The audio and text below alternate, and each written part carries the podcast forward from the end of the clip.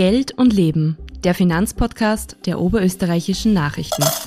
Von und mit Wirtschaftsressortleiter Dietmar Mascher. Herzlich willkommen, meine sehr verehrten Damen und Herren. Herzlich willkommen bei Folge 10 unseres Podcasts Geld und Leben. Es gibt kaum ein Unternehmen in Österreich, über das in den vergangenen Jahrzehnten so viel diskutiert worden ist wie die Föstalpine AG. Der einst staatliche Stahl- und Technologiekonzern ist seit 20 Jahren voll privatisiert notiert an der Wiener Börse und hat heuer ein sehr gutes Geschäftsjahr abgeschlossen. Viele Anleger fragen sich, wie sich die Aktien entwickelt wird und ob, ob sich eine Anlage lohnt. CFO, also Finanzvorstand der Föstalpine, ist Robert Otto und ich freue mich, dass ich ihn heute im Studio begrüßen kann. Herzlich willkommen, Herr Otto. Herzlichen Dank für die Einladung. Robert Ottl ist seit fast 20 Jahren im Vorstand der Föstalpine für das Geld verantwortlich. Er ist aber auch Präsident des Aktienforums, einer Interessenvertretung der wichtigsten an der Wiener Börse notierten Unternehmen, das sich bemüht, äh, die Bevölkerung zum Thema Aktienanlage zu informieren und zu sensibilisieren. Also wir reden über beide Bereiche, in denen Robert Ottl tätig ist. Aber fangen wir mit der Föstalpine an, Herr Ottl. Warum soll man die Föstalpine Aktie kaufen? Ich glaube, in der Frage verstecken sich eigentlich drei Fragen. Die erste ist relativ allgemein, warum soll man überhaupt in Wertpapiere investieren? Die zweite ist dann, warum soll man gerade in eine Aktie investieren? Und die dritte ist dann sehr unternehmensspezifisch, warum gerade in die Föstalpine Aktie? Aber wenn man so diese Fragen von außen betrachtet, warum in Wertpapiere investieren, und man schaut es an, im OECD-Durchschnitt sind die Kapitaleinkünfte in der Bevölkerung ungefähr bei 20 Prozent. Deutschland sind es 16 Prozent, Österreich sind es 6 Prozent. Also Kapitaleinkünfte, sozusagen aus dem Vermögen heraus, ist in Österreich unterrepräsentiert. Es hat in Österreich keine Kultur, keine Tradition. Wir sind mehr sozusagen Geld in der Matratze oder Sparbuchsparer, aber nicht so sehr aus Unternehmensinvestitionen. Man kann aber genauso schauen, wo sind die an Markt kapitalisierten wertvollsten Unternehmen da gibt es in ganz Europa nur ganz, ganz wenige. Da ist es erst Europa auf Platz 20 ungefähr. Also Kapitalmarkt in Europa ist ein ganz ein schwaches Thema. Ein bisschen ist die Schweiz eine Ausnahme. Aber wenn man sich anschaut, warum, die Wertsteigerung bei Wertpapieren ist über lange Sicht deutlich größer als bei einem Sparbuch oder bei Anleihen. Das Risiko ist auch größer und Risiko und Rendite sind meistens in einer Korrelation. Wir alle haben das in den letzten Jahren erlebt oder im letzten Jahr. Inflationsschutz, Niedrigzinsen ist etwas, was dazu führt, dass man nicht so gerne das Geld am Sparbuch liegen lässt, wo man Nullzinsen bekommen hat oder durch die hohe Inflation jetzt trotzdem real Negativzinsen bekommt. Und damit beschäftigt man sich automatisch mit Wertpapieren. Wir sehen auch an den Umfragen, dass heute viel mehr Personen in Österreich Wertpapiere haben als noch vor fünf oder zehn Jahren. Zweite Frage ist Einzeltitel. Warum gerade eine Aktie? Da bin ich schon wesentlich vorsichtiger. Ich glaube, ich habe schon erwähnt, das Risiko ist größer. Das heißt, erstens macht es natürlich Sinn, eine Streuung zu haben, also nicht nur das Risiko eines Unternehmens zu haben, sondern das Risiko zu streuen. Und das Zweite ist, man sollte sich dann schon auch mit den Unternehmen auseinandersetzen. Das heißt, es ist Zeit, es ist Beschäftigung und es ist natürlich auch Kenntnis notwendig, um sich einen einzelnen Titel, eine einzelne Aktie zu kaufen. Föstalpine Warum soll ich eine Föstalpine Aktie kaufen? Das erste ist, die zwei Fragen habe ich schon beantwortet. Ich muss mich mit dem Unternehmen beschäftigen. Wenn ich mich mit dem Unternehmen beschäftigt habe, das heißt, das Unternehmen schätze, das Management schätze und glaube, sowohl das Geschäftsmodell, das Unternehmen, wie es aufgestellt ist und das Management sind gut, dann macht es durchaus Sinn, in die Föstalpine Aktie zu investieren. Okay, die Föstalpine hat ja in den vergangenen zwei, drei Jahren sich wieder sehr gut als Aktie entwickelt. Die war schon wesentlich weiter unten. Äh, jetzt habe ich mit Analysten gesprochen, die sagen, der Preis mit 32, 33, 34 Euro ist ungefähr realistisch. Äh, die Frage ist, wie geht's mit der Föstalpine weiter? Und hier befindet sich das Unternehmen ja in einem sehr dramatischen oder sehr herausfordernden Transformationsprozess, nämlich hin dazu, grünen Stahl zu erzeugen. Also das wird wahrscheinlich die größte Herausforderung der, nächsten, der letzten Jahrzehnte und der kommenden Jahrzehnte. Wie weit ist die Föstalpine da äh, bei der Transformation und was heißt das möglicherweise für die Anleger? Also auf die Frage, ob jetzt der Kurs der Föstalpine fair ist oder nicht, können wir, glaube ich, lange diskutieren. Ich weiß auch nicht, wo der Kurs hingehen wird. Ich glaube, in Anbetracht der Unsicherheit auf den Kapitalmärkten ist der Kurs do, dort, wo er ist, vergleichbar mit anderen Unternehmenskursen, ist aber im langjährigen Schnitt und im, auch im Verhältnis zum Beispiel zum Buchwert der Aktie äh, nach wie vor unterbewertet. Das liegt an der Unsicherheit konjunkturell einerseits und natürlich ein wesentlicher Teil der Föstalpine ist konjunktursensibel, ist ein zyklischer Wert. Und wenn eine Erwartung da ist, dass es wahrscheinlich zu einer Rezession kommen wird oder zu einem Wirtschaftsabschwung, dann wird ein zyklischer Titel natürlich fachtechnisch untergewichtet und nicht übergewichtet. Das heißt, die warten dann auf den Konjunkturaufschwung. Die Föstalpine ist ein typischer Aktientitel, wo man in einer eher schlechten Konjunktur bei tiefen Kurs einsteigt und dann mit dem Konjunkturaufschwung mitgeht und dann teuer verkauft. Dieses Spiel machen dann professionelle Investoren alle zwei, drei Jahre. Die Frage grüner Stahl möchte ich ein wenig weiter fassen, Nachhaltigkeit, weil äh, die Frage der CO2-Emission ist ein Aspekt der Nachhaltigkeit und ich glaube, Nachhaltigkeit an sich ist ein Kernfrage, eine Kernfrage bei Investitionen. Ich will natürlich in etwas investieren, äh, einen Titel kaufen, den es noch länger gibt und nicht nur der in einem Jahr oder zwei Jahren entweder nichts mehr wert ist oder in Konkurs ist. Also Nachhaltigkeit ist ganz was Wichtiges. Ähm, der Begriff der Nachhaltigkeit hat sich natürlich in den Jahren oder die, das, der Kontext verändert. Ich sag vor 20, 30 Jahren war Shareholder Value das zentrale Element für einen Investor. Das hat sich etwas verändert in Richtung eines Stakeholder Value Ansatzes, also die Berücksichtigung des gesamten Umfelds des Unternehmens. Sie kennen ESG Ratings, da ist auch dort Environmental, Social and Governance. Also da geht es auch nicht nur um diesen grünen Umweltaspekt, sondern auch um andere Aspekte. Oder man kann auch sagen, die UN Sustainable Development Goals, das sind 17. Einer davon ist Climate Action, aber da gibt's genauso Arbeit und Wirtschaftswachstum, leistbare Energie oder Industrie, Innovation und Infrastruktur. Also Nachhaltigkeit wird durchaus ganz breit gesehen. Also das Unternehmen darf schon auch Geld verdienen, soll wachsen, soll Arbeitsplätze bieten und nicht nur äh, grün sein. Ich glaube, diese Balance zwischen den einzelnen Themen, die ist ganz wichtig. Die ist auch noch nicht ganz heraus, wo die Balance richtig ist. Und ich glaube, diese Balance zu finden, das ist die große Herausforderung für die Föstalpine, weil natürlich ist ein guter Teil der Föstalpine CO2-intensiv auf der einen Seite, aber auf der anderen Seite ist die ganze Energiewende ohne Stahl nicht denkbar. Jeder Elektromotor hat Stahlblech drin. Ein Windturm hat sehr viel Stahl. Eisenbahn, also grüner Transport, geht nicht ohne Stahl. Also wir sind sozusagen unter Anführungszeichen mit der CO2-Emission ein Teil des Problems, aber wir sind auch ein ganz wesentlicher Teil der Lösung. Und deswegen glaube ich, ist es ein wichtiges Thema, aber die Balance müssen wir erst finden. Mhm. Sie haben die Energiekosten schon angesprochen. Die sind ja in den vergangenen zwei Jahren sehr rauf und runter gegangen. Zunächst einmal sehr stark rauf. Die Föstalpine ist einer der größten Energieverbraucher. Das betrifft vor allem äh, das Gas, aber auch äh, andere Bereiche.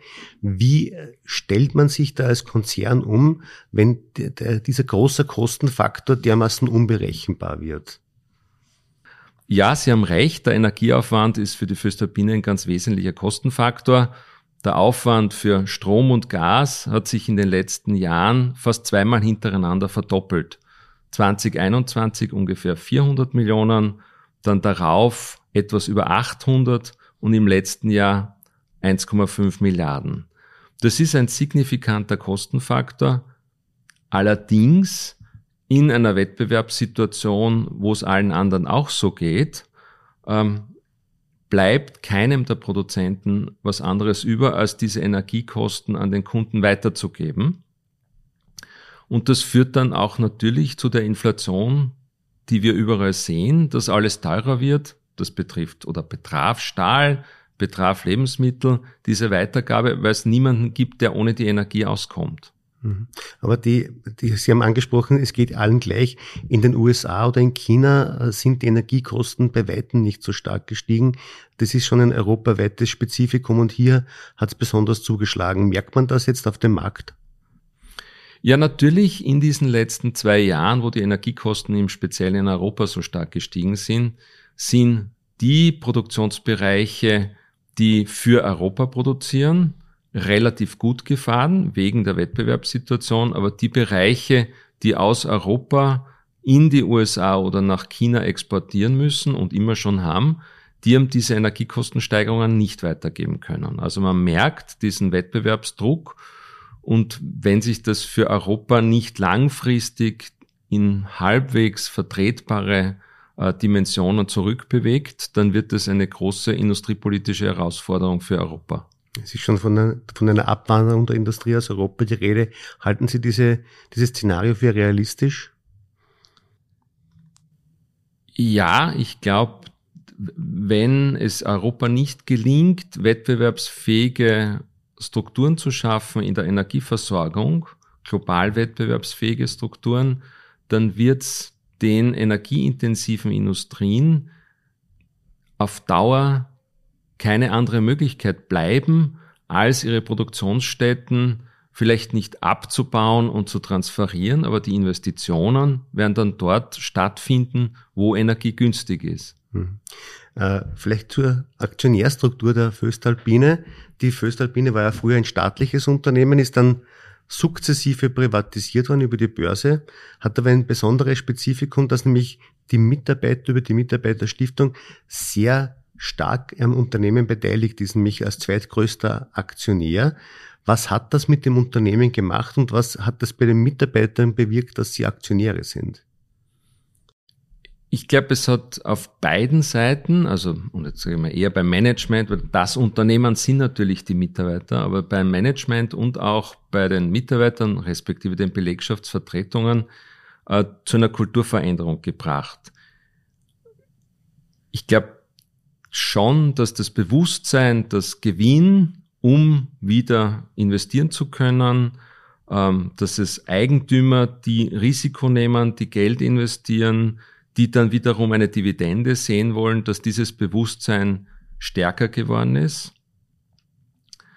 Ähm, das ist vielleicht österreichweit noch nicht so, weil das ähm, börsennotierte Unternehmen in Österreich fast eine halbe Million Arbeitsplätze bewirken.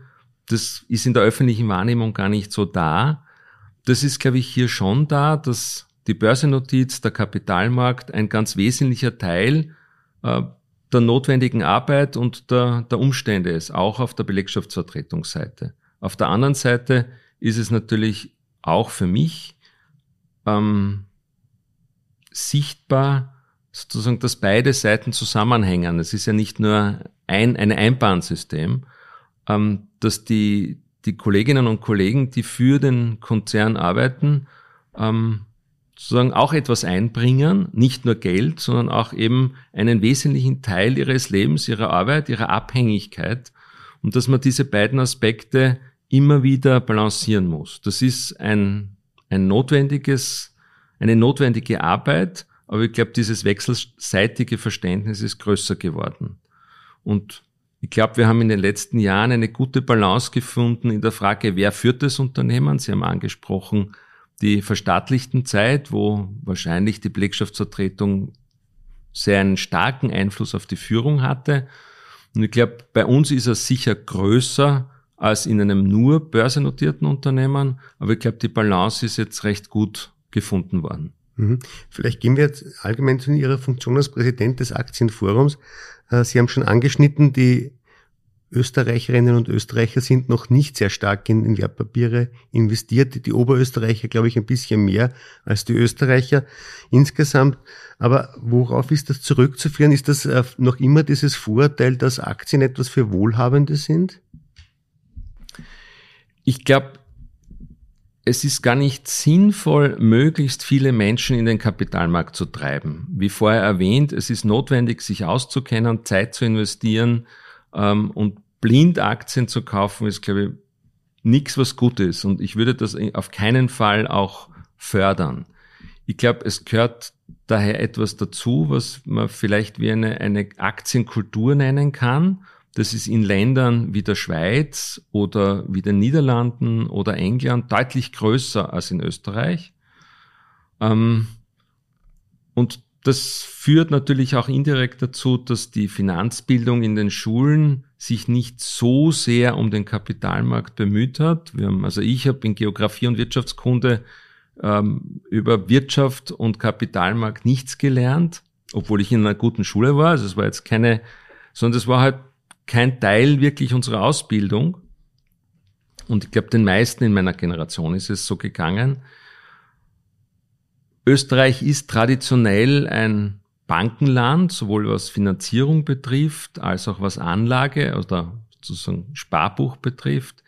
Ähm, und es hat natürlich nur einen sehr kleinen Kapitalmarkt. Ich glaube, es spielt natürlich auch eine Rolle, dass viele Wertpapiere ähm, in zwei Weltkriegen und dazwischen einer Hyperinflationszeit an Wert verloren haben. Also ich kenne von meinen Großeltern, finden manche von den Hörern vielleicht oder haben gefunden, die Anleihen aus den 20er, 30er Jahren, die wertlos waren, aber immer noch aufgehalten worden sind, oder die Kriegsanleihen. Also ich glaube, das, das Vertrauen durch solche Wertverluste ist natürlich auch gering gewesen.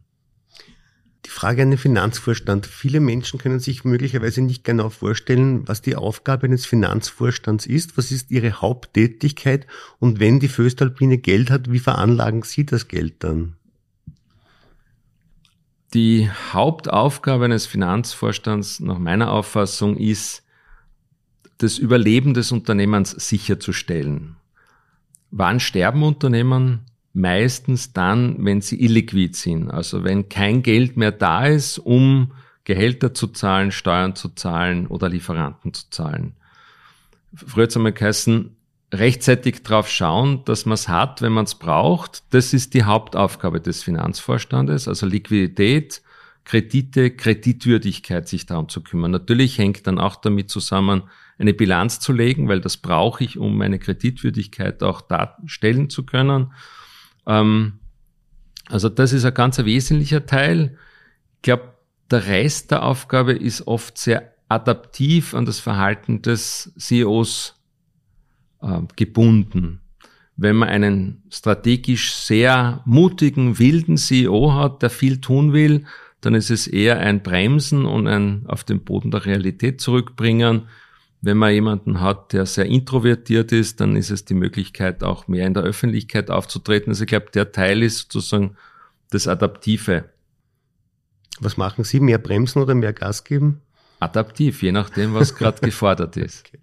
Aber Ihr zweite Teil, was macht man mit dem, mit, mit der Veranlagung als Unternehmen?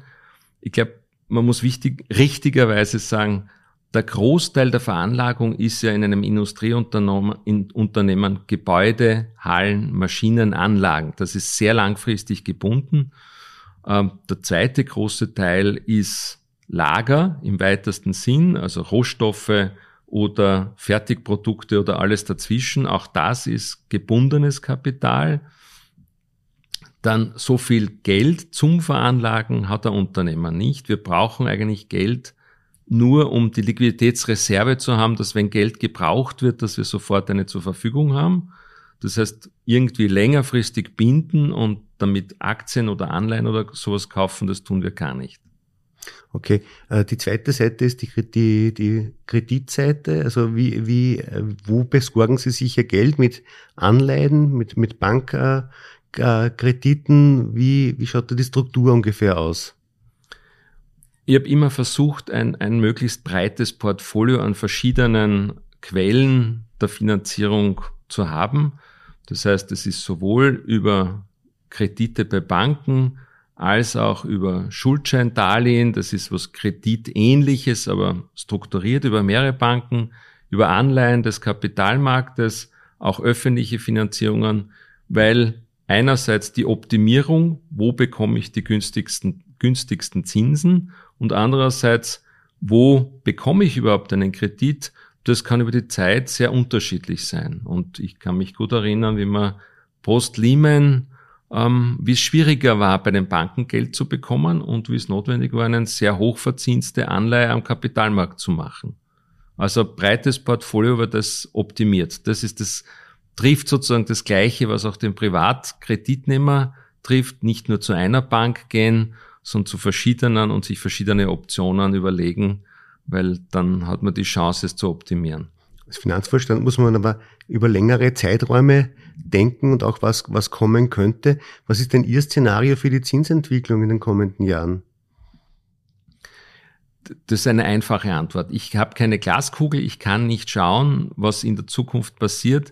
Das heißt, es ist jede Entscheidung, die ich treffe, ist nicht auf einer Annahme was ich glaube, was in der Zukunft passiert, sondern was im, im Grunde strukturell richtig ist. Und das ist eine Mischung, ist ein Teil fix, ein Teil variabel und nicht so viel vom einen und nicht so viel vom anderen. Aber ich glaube, es macht keinen Sinn zu sagen, ich glaube, jetzt werden die Zinsen steigen, also nehme ich mir als Reserve Geld, weil dieses auf Reserve Geld nehmen kostet ja wieder Zinsen, die ich, weil ich, ich brauche das Geld ja gar nicht. Das heißt, ich lege mir es wieder auf die hohe Kante und diese sogenannten Cost of Carry sind so hoch, dass es gar nicht dieses spekulative Element gar nicht tragen kann. Aber womit rechnen Sie einfach, wenn ich Sie frage, werden die langfristigen Zinsen wieder fallen oder werden sie gleich bleiben oder steigen? Ich glaube, wir werden noch bis zum Herbst eine, eine Zinsanhebung an der EZB sehen. Und wenn man sich historisch anschaut, ist, glaube ich, die EZB ähm, immer sehr abhängig davon, was die FED macht. Und wenn die FED dann anfängt, nicht mehr anzuheben, dann tut die EZB noch ein bisschen anheben, hält das dann auch horizontal und wenn die FED dann unter die Zinsen der Europäer runterfällt, dann beginnt die EZB auch ihre Zinsen zu senken, weil es natürlich immer auch ein wesentlicher Einflussfaktor ist, wie ist der Wechselkurs und wie ist die Fähigkeit und die Wettbewerbsfähigkeit der europäischen Wirtschaft mit dem Wechselkurs, mit dem amerikanischen Markt. Vielleicht als letzte Frage eine, äh, das Thema Umfeld für, den, für die Anlage auf dem Kapitalmarkt. Da gibt es in Österreich die Diskussion um eine Behaltefrist für Aktien, nämlich diese Behaltefrist wieder einzuführen, nach der man äh, ohne weitere Steuern die Aktien wieder verkaufen kann. Äh, wie ist Ihre Position dazu und glauben Sie, dass sich da auf österreichischer Ebene in absehbarer Zeit etwas verändert? Sie haben vorher erwähnt, die, die Umfrage, wie viele, wie viele Aktionäre es in Österreich gibt oder Personen, die Wertpapiere besitzen. Mittlerweile ist es so, aufgrund der langen Frist oder Zeit der, der niedrigen Zinsen hat ungefähr jeder vierte Österreicher Wertpapiere. Das ist deutlich mehr als in den letzten Jahren. Und es ist auch so, dass drei von vier österreichischen Wertpapierbesitzern weniger als 3000 Euro verdient. Also es ist keine Frage von einer elitären Klick, die da spielt am Kapitalmarkt, sondern es ist eine Frage des, ist es grundsätzlich sinnvoll oder nicht. Und für den Markt Österreich, also für den Wirtschaftsstandort, ist es sinnvoll, einen starken Kapitalmarkt zu haben, weil nur durch einen starken Kapitalmarkt können Unternehmen investieren und entsteht wieder Wirtschaftswachstum und Wohlstand äh, in einem Land. Ein auch durch Umfragen gestütztes Ergebnis ist, Österreicher reagieren sehr stark auf steuerliche Anreize. Das ist, was immer als steuerlicher Anreiz incentiviert wird, führt dazu, dass man sich das anschaut, damit beschäftigt und dadurch ähm, motiviert wird, das zu tun. Das heißt, steuerliche Anreize sind in Österreich notwendig, um Verhaltensänderungen herbeizuführen. Wenn man sich jetzt anschaut, gibt es steuerliche Anreize im Umfeld von Österreich? Ja. Also fast alle Nachbarländer Österreichs haben Anreize dafür, im Kapitalmarkt investiert zu sein. Eine Möglichkeit ist diese Behaltefrist, die es in Österreich ja schon gegeben hat, die abgeschafft worden ist. Und im Regierungsübereinkommen steht ja auch eine Wiedereinführung einer solchen Behaltefrist.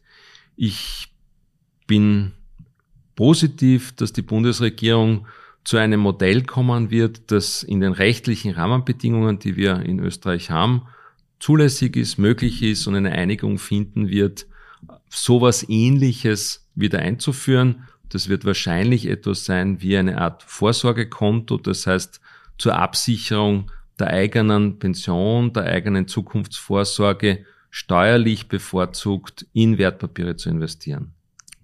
Herr Ottl, ich bedanke mich sehr herzlich fürs Kommen. Danke für die Beantwortung aller Fragen. Meine sehr verehrten Damen und Herren, Ihnen danke ich fürs Zuhören. Geld und Leben gibt's ab Herbst wieder. Wir machen eine Sommerpause. Ich freue mich schon auf ein Wiederhören. Dankeschön. Übrigens hören Sie unseren Finanzpodcast auch auf allen gängigen Plattformen. Bis zum nächsten Mal.